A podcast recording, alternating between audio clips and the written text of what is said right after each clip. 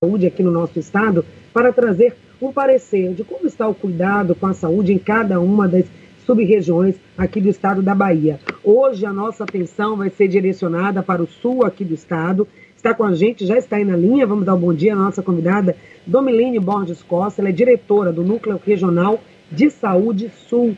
Oi, Domilene, bom dia.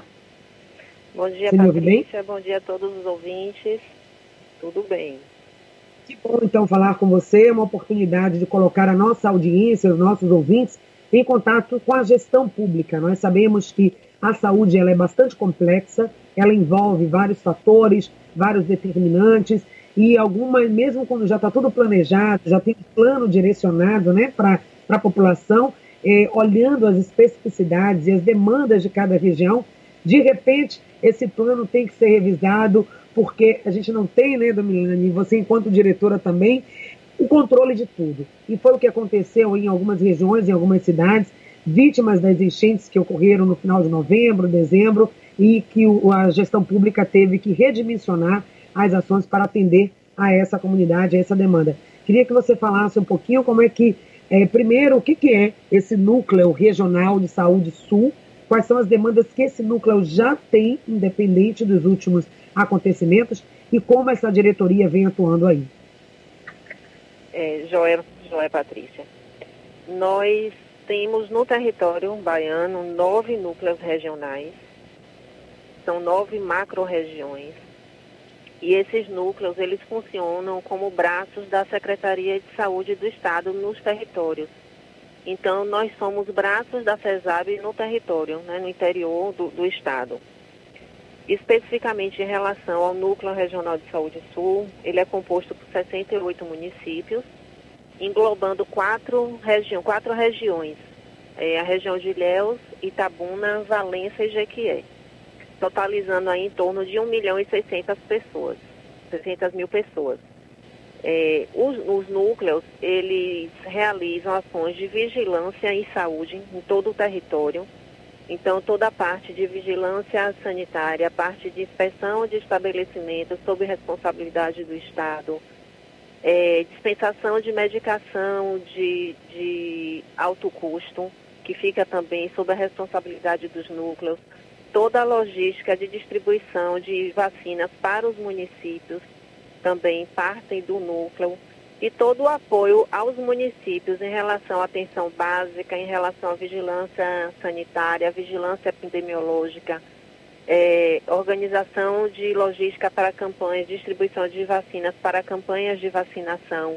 Então, todas essas ações, além de apoio à gestão dos municípios, fica sob a responsabilidade dos núcleos regionais de saúde esses núcleos, Domelinho, todas essas pessoas, né, essas micro-regiões, cidades, todas que estão, que você citou agora há pouco, todas estão sob a sua diretoria. É isso? Então, existe essa diretoria que vai demandar, vai ficar atenta às demandas que surgem, as que já existem, as já conhecidas e as novas que podem surgir, porque a vida é dinâmica e o contexto muda e é preciso estar se readaptando.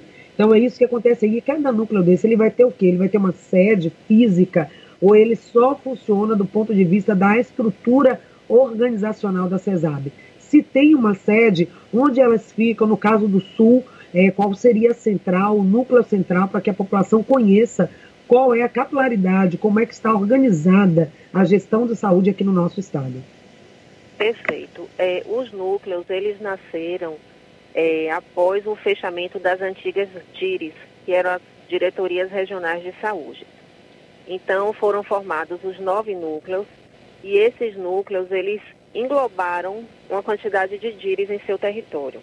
No caso aqui do Núcleo Sul, eu tenho a sede do núcleo, que ela fica localizada no município de Ilhéus, e tenho as bases regionais, que são pontos de apoio, a gente pode chamar dessa forma, que onde eu tenho equipes do núcleo também, servidores do núcleo no meu território. Então eu tenho uma base em Gandu, tem uma base em Itabuna e tem outra base em Jequié.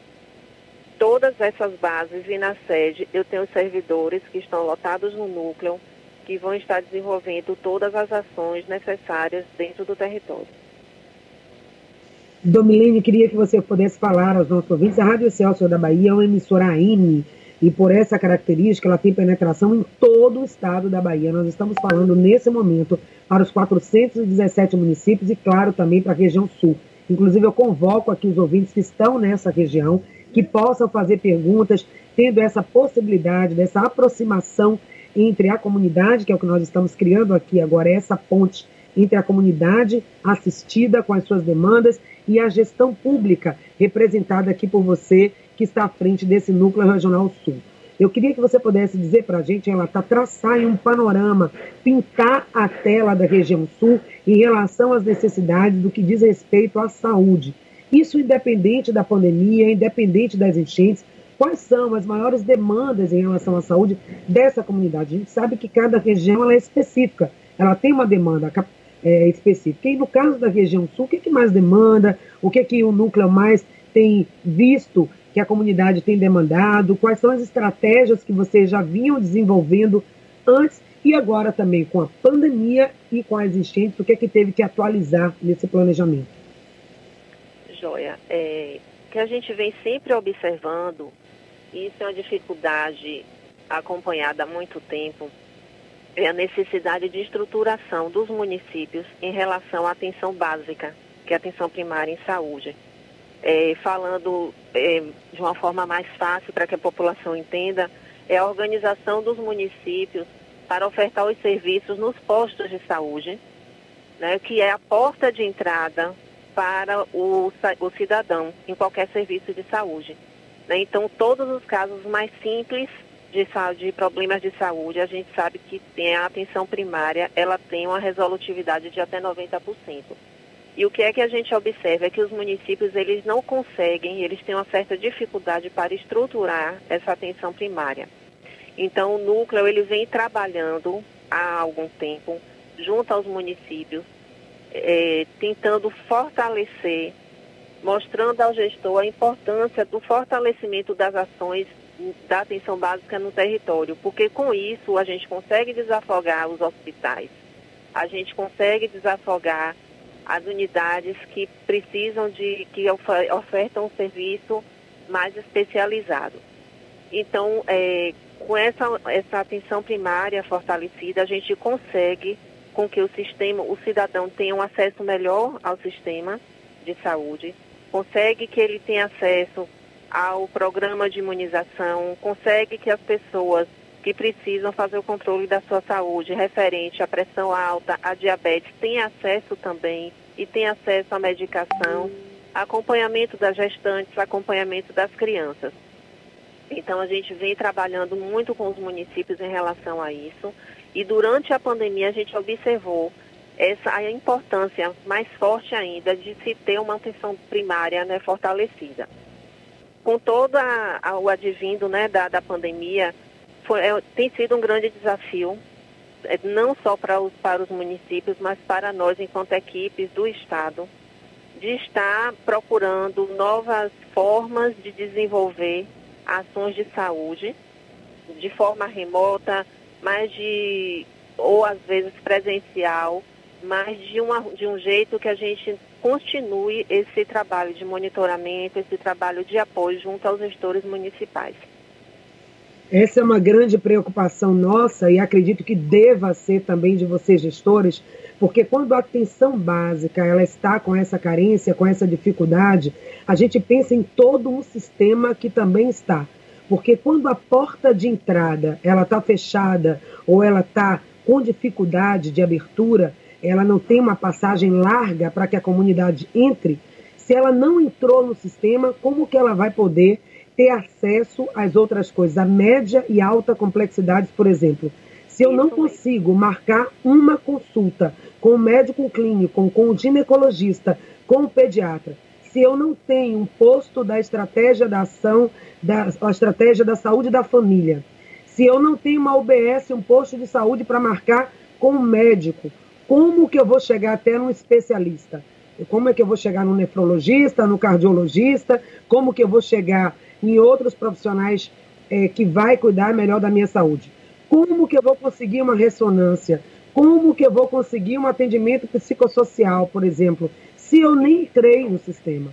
Então, acredito que quando você traz a sua preocupação de ampliação da atenção básica, esse deve ser a prioridade, acredito, de todos os núcleos, não só do Sul, mas de norte a sul do estado da Bahia. E a gente sabe que hoje, infelizmente, essa atenção básica, a cobertura da atenção básica, ela não é satisfatória nem aqui em Salvador, na capital.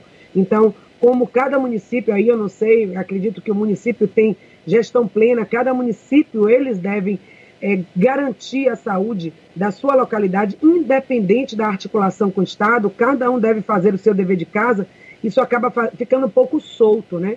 Cada município vai fazer de acordo com suas prioridades. Então, como é que o núcleo tem estimulado essa corresponsabilidade para que os gestores de cada município criem essa atenção básica, construa sua rede básica e que tipo de subsídio, orientação, fornecimento de equipamentos, de pessoal, de treinamento vocês têm dado nesse momento? E acrescentando, só para fechar essa pergunta, porque daqui a pouco a gente vai falar sobre as ações em, relações, em relação às enchentes, só para fechar essa pergunta de como o núcleo vem dando suporte aos municípios, eu acrescento também a corresponsabilidade da população. Como a população também está sendo envolvida nesse processo, para que ela também assuma a sua autorresponsabilidade com a sua saúde, promovendo a saúde de forma integral. Gestores e comunidades trabalhando juntos. Como isso vem sendo implementado? Então, o núcleo ele vem trabalhando junto aos municípios, né, especificamente junto aos gestores, né, os secretários municipais de saúde, aos prefeitos, através do apoio matricial das nossas equipes, é, orientando capacitando é, sobre os instrumentos de gestão, sobre os programas, as políticas é, nacionais e as políticas estaduais que norteiam toda a organização da atenção básica no município. Paralelamente a isso, a equipe técnica também do núcleo vem realizando ininterruptamente capacitações junto às equipes técnicas dos municípios para estimulando é, a organização do sistema de atenção primária no território de cada município.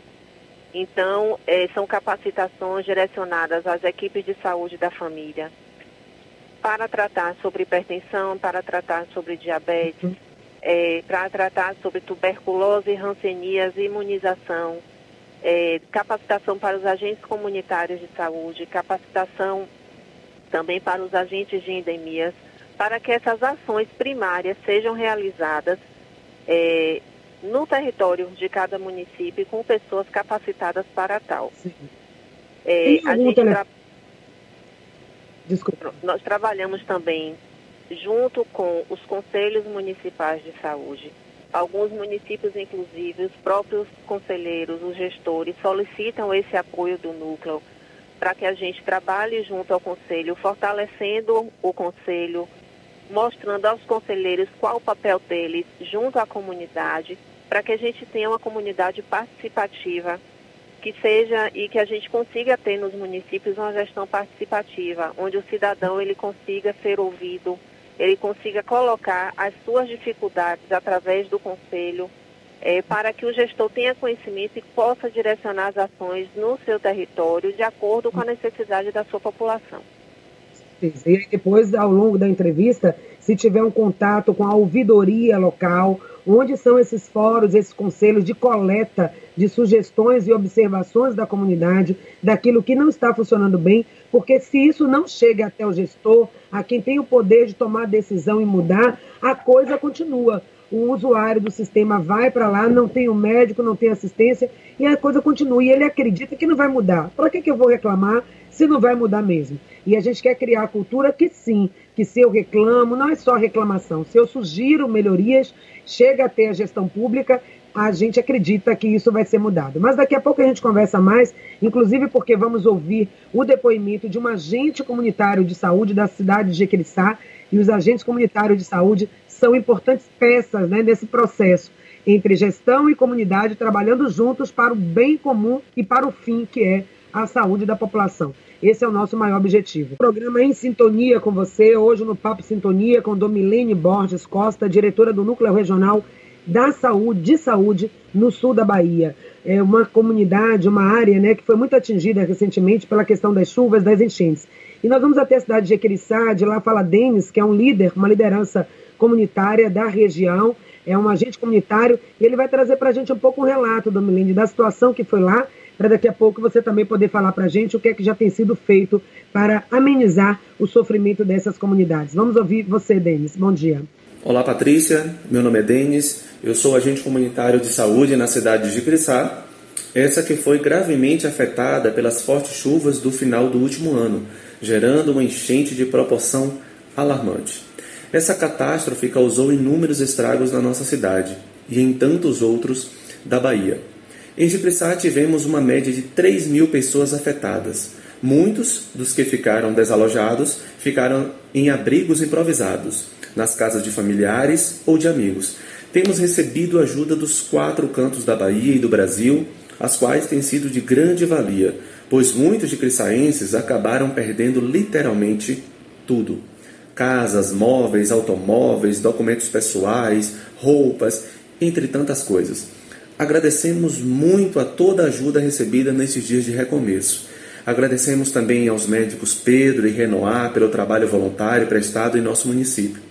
Enfim, estamos em processo de reconstrução. Toda a gestão, toda a comunidade está trabalhando em parceria para buscar melhorias e amenizar tantas que foram as nossas percas. Perdemos muito, mas não perdemos a essência de nossa cidade, que somos nós, gigriçaenses. Por isso, agradecemos a Deus por nenhuma vida ter sido perdida. Agradecemos também a você, Patrícia, e a Rádio Excelsior pela oportunidade de falar um pouco sobre esse triste momento de nossa história. A gente fecha, obrigada, Dendes. Você que conversou com várias famílias aí. Infelizmente, nosso tempo é curto, não dá para ouvir todos os depoimentos. Mas apenas para fechar essa nossa conversa, vamos ouvir o depoimento de uma pessoa que mora lá, que perdeu tudo, mas não perdeu o essencial, a esperança. Na verdade, ninguém esperava essa chuva, né? Mas infelizmente aconteceu. Tanto o barranco de cima começou a ceder, como o rio começou a chegar água. Então, o que a gente pôde fazer, o que eu pude fazer? Pegar o documento e sair. A gente não teve outra alternativa. Então, fui para casa de um sobrinho dormir. Quando eu cheguei aqui, topei essa situação. Perdi tudo. Malmente ficou a casa em pé e minha vida, mas o resto eu perdi tudo, tudo, tudo, roupa, tudo que você possa imaginar. Agradecer a Deus por estar viva, mas em compensação o prejuízo é grande. E o pior, não sei como fazer para reconstruir tudo novamente. Se a senhora que passou por essa situação pudesse deixar uma mensagem para as pessoas que também estão passando por essa mesma dificuldade, o que, é que a senhora diria agora para a senhora mesmo, para essas pessoas? A verdade é assim, é confiar cada vez mais em Deus, agradecer a Ele pelo, porque devido a tanto danos que teve aqui na cidade, não, não foi nenhuma vida, ninguém perdeu as suas vidas e, e confiar, confiar, arregaçar as mangas e partir para a luta, porque não há outra saída, a não ser agradecer a Ele em primeiro lugar pelas vidas que por mais por total destruição que a cidade se encontra, mas que não houve nenhuma vítima. Então é, é seguir em frente, olhar para ele, em vez de reclamar, de reclamar, agradecer. É o que eu tenho para dizer. Isso aí, ficou um pouquinho prejudicado, né, o barulho lá dessa última participante, mas falando que é agradecer a tudo que vem sendo feito. E é isso que a gente quer saber agora, Domilane, o que, é que tem sido feito até então. Foi feito um relatório com várias instituições, a presença do Conselho Regional de Psicologia e várias outras entidades que estiveram aí presentes, a própria Secretaria, e foi feito um relatório com indicativos de ações que deveria ser feita para atender a comunidade. Então, hoje, o que, que o núcleo tem feito, como que essas comunidades têm sido atendidas?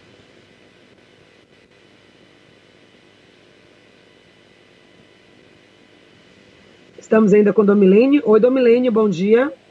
Oi, você me ouve? Estamos te ouvindo. Agora sim. Então, eu queria Pronto. que você falasse um pouquinho das ações pós-enchente. Então, né, nós tivemos né, os primeiros momentos de enchente entre o dia 24 e 25 de dezembro.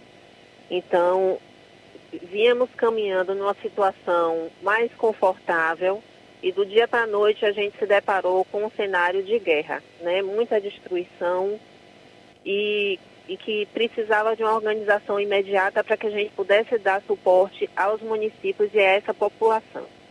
É, em relação, eu vou falar aqui aos dados atualizados do Núcleo Sul, para eu poder estar entrando nas ações que os núcleos e que a Secretaria de Saúde do Estado desenvolveu no território é, frente a esse desastre. Hoje, nós temos dos 68 municípios do núcleo, nós tivemos 64 municípios atingidos pela chuva.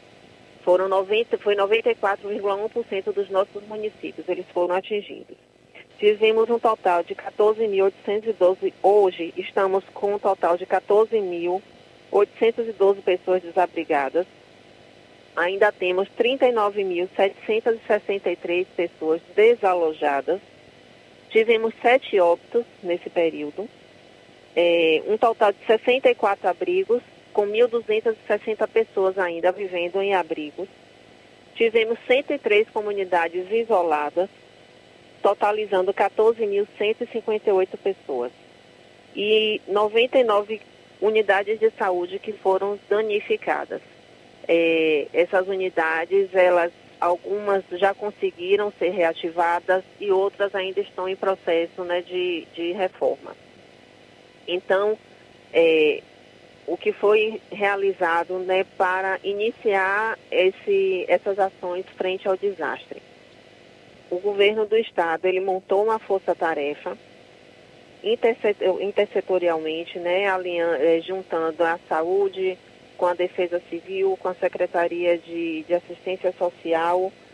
Foi uma ação em conjunta, junto com a OPAS, com a polícia militar, com o exército, corpo de bombeiros, com a Unicef, a Força Nacional do SUS, para que a gente conseguisse dar suporte de forma imediata a todos esses municípios.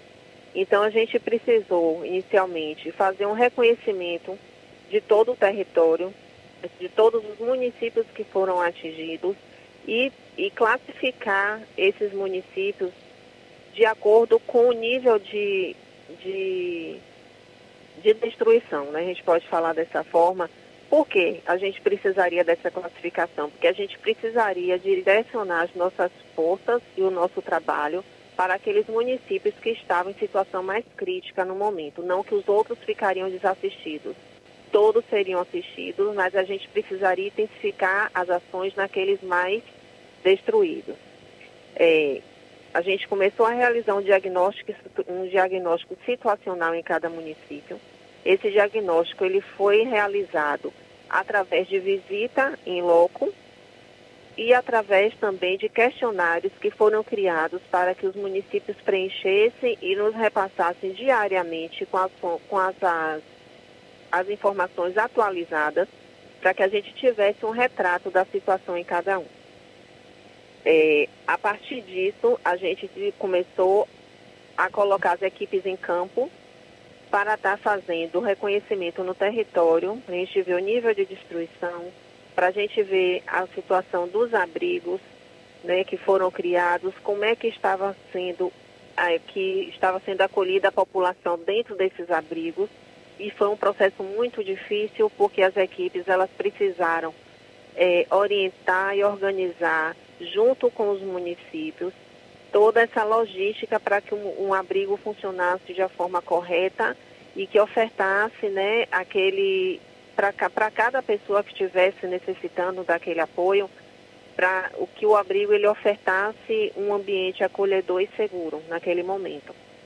É, a gente estimulou também a implantação dos comitês de, de operação especial em cada município.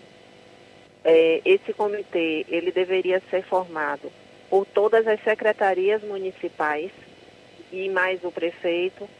Por quê? Porque a gente observa que as ações não seriam somente da saúde, mas seriam ações intersetoriais e que todos precisariam caminhar juntos nesse momento, porque senão as ações é, não teriam impacto sobre o desastre em cada município. Além disso, foi realizada a distribuição de kits de medicamentos, né, kit calamidade, distribuição de teste rápido, principalmente uma grande preocupação nossa nesse primeiro momento é, em relação às pessoas que estavam ficando em abrigo e a gente sabe que o Covid né, continuava e continua circulando, então a gente teve essa preocupação de estar disponibilizando o teste rápido para que toda a população que fosse ficar em abrigo, a gente conseguisse, os municípios eles conseguissem realizar primeiro uma testagem para depois as pessoas irem para o abrigo, já pensando numa transmissão comunitária, né, no uhum. espaço.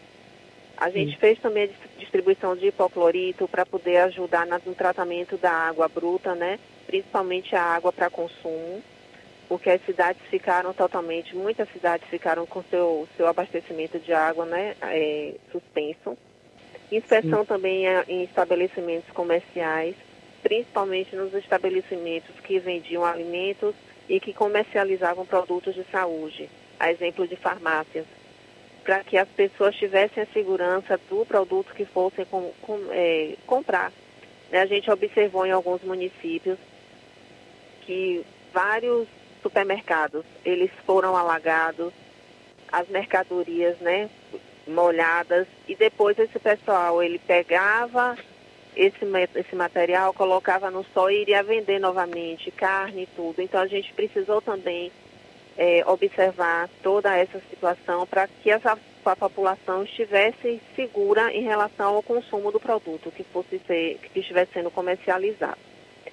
Então, assim, foram várias ações em um tempo e que precisavam ser realizadas em um tempo muito rápido no momento crítico é, e que, assim, e no momento em que a gente tinha profissionais do núcleo, tinha profissionais dos municípios também na linha de frente, que estavam ali para ajudar, realizando o seu trabalho, mas que também tinham perdido tudo. Eu tive profissionais do núcleo que perderam tudo dentro de casa e que em momento algum deixou de trabalhar, vinha para poder estar ajudando né? Aquele é o espírito mesmo de, de humanidade, o espírito de querer ajudar e o, e o dever enquanto profissional. Né? Assim, foram momentos muito difíceis que nós vivenciamos e estamos vivenciando ainda, mas uhum. que a união fez a força realmente. Tem o então, telefone de contato, eu... depois nós já estamos finalizando essa entrevista aqui. Foi uma iniciativa nossa de nos aproximarmos aí da gestão do Núcleo Sul, para em outras oportunidades também a gente voltar aqui com você e falar mais sobre as ações de saúde geral, não só nesse momento das enchentes. Nós finalizamos aqui o nosso okay. ciclo de entrevistas que tratou sobre o janeiro branco, a saúde mental das pessoas e a saúde mental vista não só como cuidado psicossocial, mas de todos os indicadores que podem levar a uma situação de estresse e ansiedade, como foram as enchentes. E a gente sabe, de acordo com o dado da Organização Mundial de Saúde, que a saúde mental em adultos afetados por emergência e conflitos armados, por exemplo, pode prevalecer de 3 a 5% de pessoas com transtornos mentais graves e de 15 até 20% de transtornos mentais leves a moderados em até 12 meses subsequentes ao evento. Ou seja, se nada for feito para atender essas pessoas, no futuro muito próximo a gente vai ter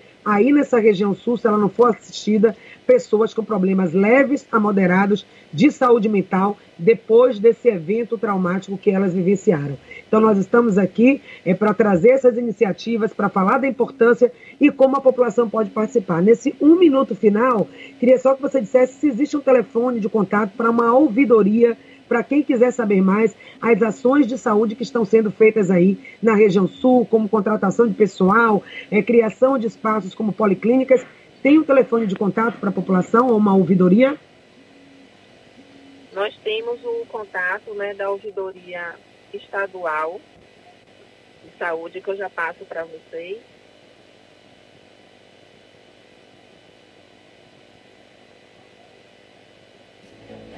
Certo, nós estamos finalizando quase aqui a nossa entrevista, ver se vai dar tempo ela passar ainda aqui no ar, se não passaremos Passo através... Passo agora, é o 0800 284 0001. Repetir, 0800 284 0001. 0001. Muito Essa obrigada é aqui pela sua participação. Eu que agradeço, agradeço o espaço. É um momento de aproximação né, junto à, à população, junto à comunidade, para que eles conheçam um pouco mais do trabalho dos núcleos regionais de saúde uhum. e, e se sintam acolhidos e que fiquem cientes de que o governo do estado ele está presente em todo o território da Bahia através dos núcleos regionais de saúde que estão à disposição da população. Obrigada, querida, então, pela sua participação hoje aqui. O nosso programa de hoje encerra.